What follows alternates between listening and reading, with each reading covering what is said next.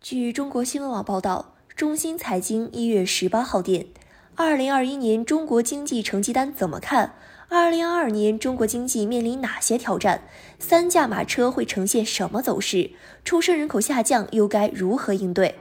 国家统计局十七号发布二零二一年中国经济年报，围绕上述焦点问题，中新网中国新观察栏目采访了多位专家进行解读。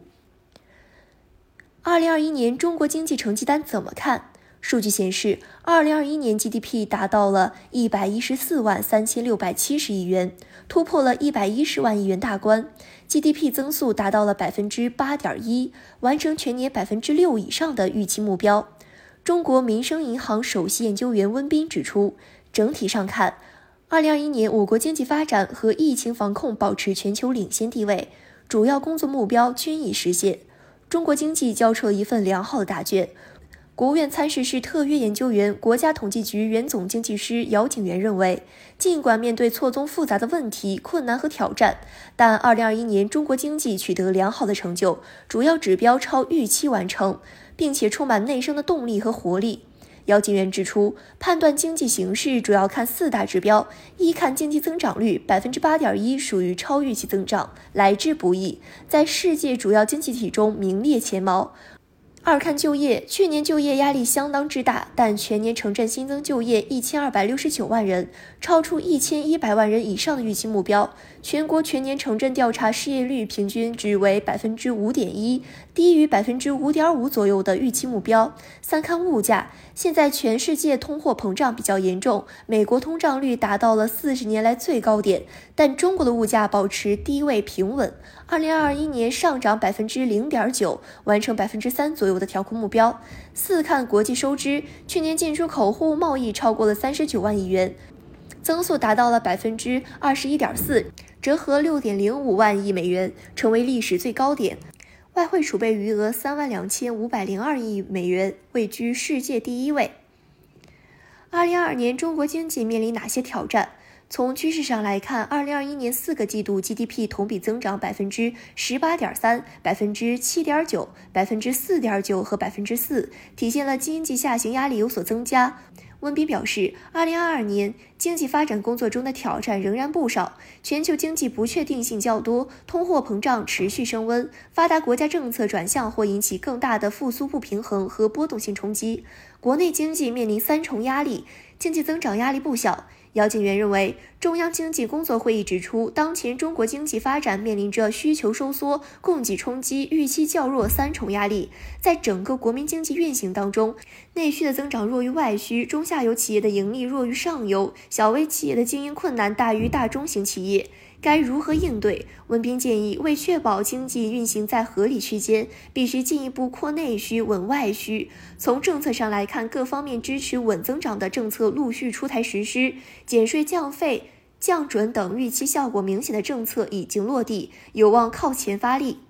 文斌认为，下一阶段宏观政策要进一步形成合力，一方面在用好已出台政策的基础上。在经济下行压力增大、重点领域和薄弱环节困难增加等关键时点，仍有必要推出更多形式的结构性政策。另一方面，要应对好内外部各种风险冲击，为经济复苏营造安全稳定的环境。三驾马车会呈现什么走势？为拉动经济增长的三驾马车，消费、投资、出口在二零二一年有着不同的表现，出口表现更为亮眼。二零二一年最终消费支出、资本形成总额、货物和服务进出口分别拉动经济增长五点一、一点一、一点七个百分点，对经济增长的贡献率分别为百分之六十五点四、百分之十三点七、百分之二十点九。四季度最终消费支出、资本形成总额、货物和服务进出口分别拉动经济增长三点四、负零点五、一点零个百分点。对经济增长的贡献率分别为百分之八十五点三、百分之负十一点六、百分之二十六点四。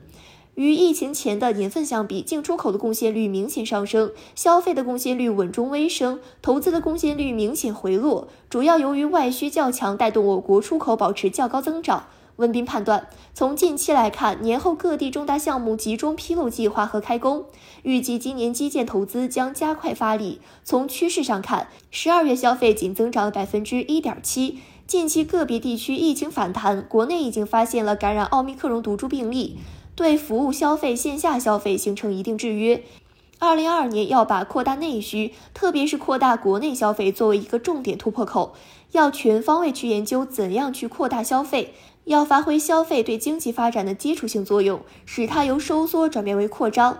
外贸数据是二零二一年最亮眼的宏观经济数据之一。商务部研究院学术委员会副主任张建平判断，二零二二年中国贸易得益于国家的政策支持，有望继续稳定增长。虽然面临疫情、大宗商品原材料价格高企、国际海运价格较高、基数较高等挑战，但预计今年贸易这驾马车对整个经济有望保持正增长的贡献。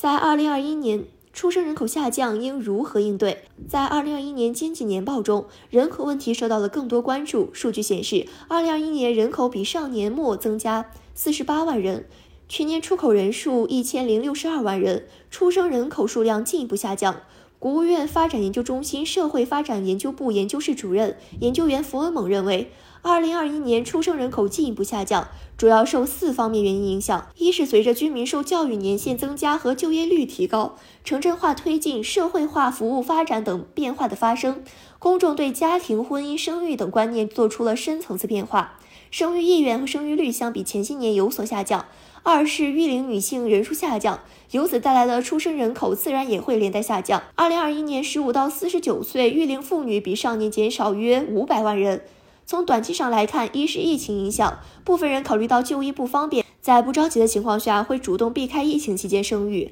二是，在经济发行压力较大的情况下，部分人的经济发展状况发生变化，影响生育决策，推迟生育计划。冯梦指出，需要有针对性出台措施，缓解出生人口下降趋势，要多方位努力，通过观念的提倡和支持政策的出台，扭转不愿结婚和生育的价值取向，让年轻人能结婚的尽量结婚，能生育的尽量生育，打造婚育友好型社会。此外，要努力消除疫情对生育的影响，各地对于备孕、孕检等就医需要。要提供更好、更便捷的服务，确保服务能够安全、便捷、可及，让年轻人不再因疫情的影响而推迟生育。同时，经济政策需要进一步加大对中小企业的支持，激发他们的活力，来增加就业机会，吸纳更多就业，从而改善居民收入状况。同时，对于就业困难人员，加强社会政策兜底，强化社会保障和社会救助，增加生育安心感。感谢收听羊城晚报广东头条，我是主播佳田。